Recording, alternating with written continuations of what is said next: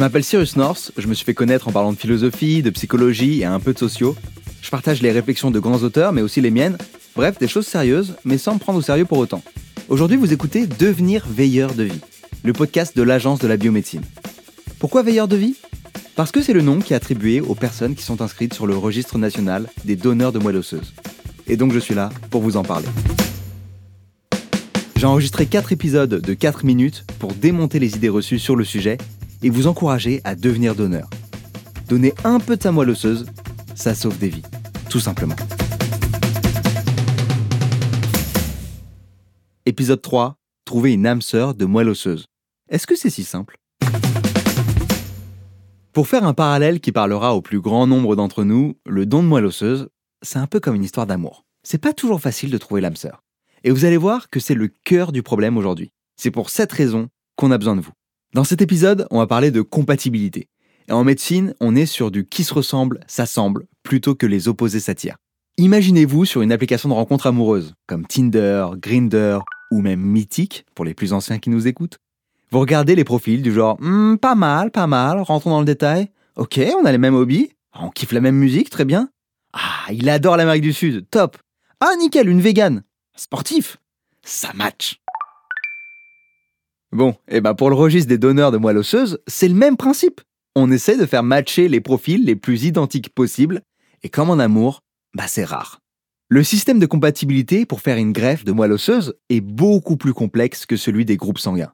Les cartes d'identité biologique du donneur et du patient doivent être tellement proches qu'il faudrait presque faire un don à la même personne, ou son clone quoi, ou alors le frère ou la sœur qu'on a toujours voulu nous cacher. Et d'ailleurs, la compatibilité repose également sur les origines géographiques du donneur et du receveur. C'est aussi pour ça que c'est important d'avoir une très large diversité de personnes. Et ça explique aussi pourquoi l'Agence de la biomédecine va interroger le registre français des donneurs de moelle osseuse, mais également les registres internationaux quand elle cherche un donneur compatible pour un malade. C'est pour toutes ces raisons que chaque nouvelle inscription sur le registre est une chance supplémentaire de trouver son âme sœur. Un peu comme sur Tinder quand on fait le tour et qu'on guette la moindre nouvelle inscription dans un rayon de moins de 5 km. Quoi? Euh, Vous faites pas ça, vous? Le premier réflexe des médecins, c'est de regarder les membres d'une même fratrie. Donc désolé pour les enfants uniques. En termes de statistiques, c'est une chance sur 4 de trouver un membre de la famille compatible.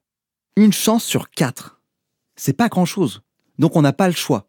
Et on doit aller voir ailleurs, même si la compatibilité est encore plus rare. En gros, plus on est de fous, plus on vit plus il y aura de donneurs au profil varié, plus on aura de chances de trouver une âme sœur pour un malade. Le don de moelle osseuse, c'est du sérieux. Et pour protéger aussi bien le donneur que le patient, tout cela reste anonyme. Ça fait partie d'un certain nombre de principes fondamentaux dans le milieu du don en France. Alors voilà, vous avez bien compris que le don de moelle osseuse, c'est comme l'amour, mais avec la pression en moins. C'est anonyme et personne ne pourra vous faire un reproche. Dans tous les cas, sachez que vous aurez toujours bien fait de vous inscrire comme veilleur de vie. Si vous voulez avoir plus d'informations sur la compatibilité et les principes fondamentaux à respecter, rendez-vous sur le site dondemoelleosseuse.fr. Prenez soin de vous. Ciao